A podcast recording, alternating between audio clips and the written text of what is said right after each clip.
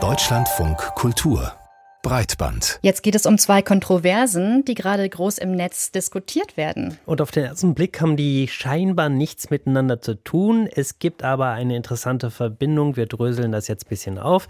Also zum einen, da geht es um das Internetforum Kiwi Farms. Das fällt immer wieder mit hasserfüllten und aktuell vor allem transfeindlichen Inhalten auf. Ja, und dann gab es außerdem die Meldung, dass in Österreich große Teile des Internets nicht mehr verfügbar waren.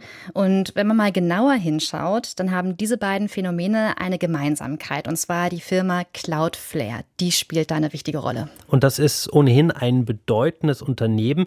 Dabei haben viele vermutlich noch nie davon gehört. Ich zumindest hatte es nicht. Bei uns im Studio ist jetzt aber Hagen Terschüren, der klärt uns auf, was ist Cloudflare? Cloudflare ist ein CDN, das steht für Content Delivery Network und es geht darum, Inhalte auszuliefern, wie der Name ja auch schon sagt. Die haben dafür Server auf der ganzen Welt verteilt und die duplizieren dann quasi Inhalte von einer normalen Webseite, weil wenn ich meine Webseite auf nur einen Server packe, ist der ganz schnell überlastet und alles bricht zusammen oder das Rechenzentrum fällt aus und meine Webseite ist nicht mehr erreichbar oder ich hoste meine Webseite in Berlin und jemand aus Sydney möchte darauf zugreifen und das erhöht die Zugriffszeiten massiv. Alles braucht länger, um zu laden. Und darum verteilt äh, Cloudflare halt die Server auf der ganzen Welt und macht das so zugänglicher. Und das ist gerade wichtig für kleinere oder mittlere Unternehmen. Und Cloudflare selbst ist so groß geworden, dass die nach eigenen Angaben über 20 Prozent des Webs äh, läuft über deren Server. Und zu den Kunden gehören vor allem kleine bis mittelgroße Unternehmen, zum Beispiel der bekannte Gaming-Chat-Dienst Discord oder auch die Dating-Plattform Tinder. Ja, und wenn so viele Dienste von einem CDN abhängig sind, dann sind natürlich auch viele betroffen, wenn es mal Probleme gibt. Und so war das auch in Österreich, oder? Ja, da ist eine fünfstellige Anzahl an Internetseiten komplett aus dem Netz verschwunden und Cloudflare konnte da überhaupt nichts für. Da stellte sich sehr schnell heraus, das hat etwas mit dem Urheberrecht zu tun, denn es gab äh, die Anordnung, IP-Adressen zu sperren, in dem Fall IP-Adressen von Cloudflare. Das ist Thomas Lohninger von der NGO Epicenter Works. Und das Problem ist, dass hinter einer IP-Adresse, da sind ganz, ganz viele Webseiten, gerade bei dem CDN, das dazu da ist, ganz viele Webseiten zu verteilen. Und die sind dann als Kollateralschaden einfach mit aus dem Netz verschwunden. Und wir haben ja auch gesehen, bei dieser Sperre jetzt in Österreich, die hat wirklich NGOs wie SOS Mitmensch getroffen, eine, eine sehr etablierte Menschenrechtsorganisation, aber auch kleine KMUs, Sachverständige im Baubereich. Ähm, und das sind alles Unternehmen und Firmen, die haben einfach nicht die Ressourcen, dass sie jetzt sich auf langwierige Rechtsstreitigkeiten einlassen.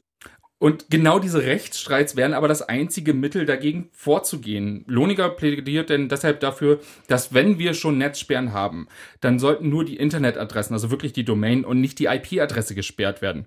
Oder noch besser, man geht gegen die Inhalte selber vor, weil löschen, das ist immer besser als sperren. Also das war das eine Phänomen, da waren Seiten in Österreich nicht erreichbar und die andere Geschichte ist die Diskussion rund um die Seite Kiwi Farms. Was ist da aktuell los? Kiwi Farms ist erstmal einfach nur ein Internetforum und das zeichnet sich dadurch aus, dass es fast unmoderiert ist und wir kennen unmoderierten Content im Internet, die Konsequenzen sind sehr absehbar. Äh, Miro Dittrich von CEMAS, einem Institut, das zu Verschwörungsideologien, Rechtsextremismus und Antisemitismus forscht, sagt dazu das. Die MitgliederInnen nutzen das Forum hauptsächlich, um sehr hasserfüllte Belästigungskampagnen gegen Einzelpersonen zu starten. Im Ziel dieser Belästigungskampagnen ist dabei vorwiegend Transpersonen. In der Vergangenheit ist Kiwi Farms damit aufgefallen, sich an der misogynen K-Gate-Kampagne beteiligt zu haben. Oder in Deutschland macht man sich da gerade über den auf den CSD in Münster totgeprügelten Malte C. lustig. Ja, also ein Forum, das mit menschenverachtenden Inhalten auffällt. Aber was ist denn der Bezug zu Cloudflare? Äh, Kiwi Farms benutzt Cloudflare als CDN und das ist vermutlich der einzige Grund, warum Kiwi Farms überhaupt noch online ist, weil ein CDN das schützt vor Überlastung, das meinte ich ja gerade schon. Mhm. Und äh, es gibt die sogenannten DDoS-Attacken, die sind gerade im aktivistischen Bereich ein gerne genutztes Mittel, äh, um Server zu überladen, damit die Webseite nicht mehr verfügbar ist. Und die Twitch-Streamerin Caffels, die ist selber Opfer einer Belästigungskampagne von Kiwi Farms geworden die hat eine Kampagne gestartet, dass Cloudflare Kiwi Farms als Kunden rauswerfen soll. Und ich meine, Cloudflare ist ein privates Unternehmen, das kann Verträge machen, mit wem es will. Und es sind auch Entscheidungen, die Cloudflare in der Vergangenheit bereits getroffen hat. Also das Unternehmen wollte zum Beispiel nichts mit der Neonazi-Seite Daily Stormer oder dem Webforum A-Chain zu tun haben und hat die rausgeworfen. Aber dann nochmal Moment, wenn jetzt A-Chain bereits als Forum mit äh, vergleichbaren Inhalten rausgeworfen worden ist, warum, fragt man sich natürlich dann betroffen, ist Kiwi Farms immer noch online? Ja, das ist die große Frage. Also Cloudflare wollte mir keine Interviews geben. Sie haben aber diese Woche einen Blogpost veröffentlicht von CEO Matthew Prince und der Head of Public Policy Alyssa Starzak. Und da geht implizit auf die Kontroverse ein. Also der erwähnt Kiwi Farms nicht, aber Cloudflare schreibt, dass sie sich selber als Infrastruktur begleichen, äh, begreifen, auf dem gleichen Level wie ein Kom Telekommunikationsanbieter. Und sie distanzieren sich von Löschentscheidungen aus der Vergangenheit. Ja, das ist ja eine häufige Debatte, ne, die wir auch führen bei Breitband und Verfolgen, Plattform oder Infrastruktur. Worum handelt es sich? Wie stehst du denn zu der Position von Cloudflare? Ist die legitim?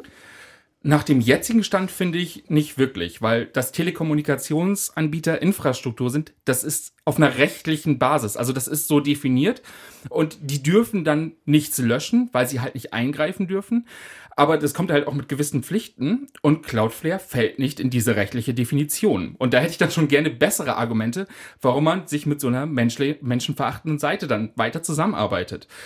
Und Cloudflare könnte ja zum Beispiel Lobbyarbeit leisten um für die Einstufung als Infrastruktur zu kämpfen. Und dafür gibt es ja durchaus gute Argumente.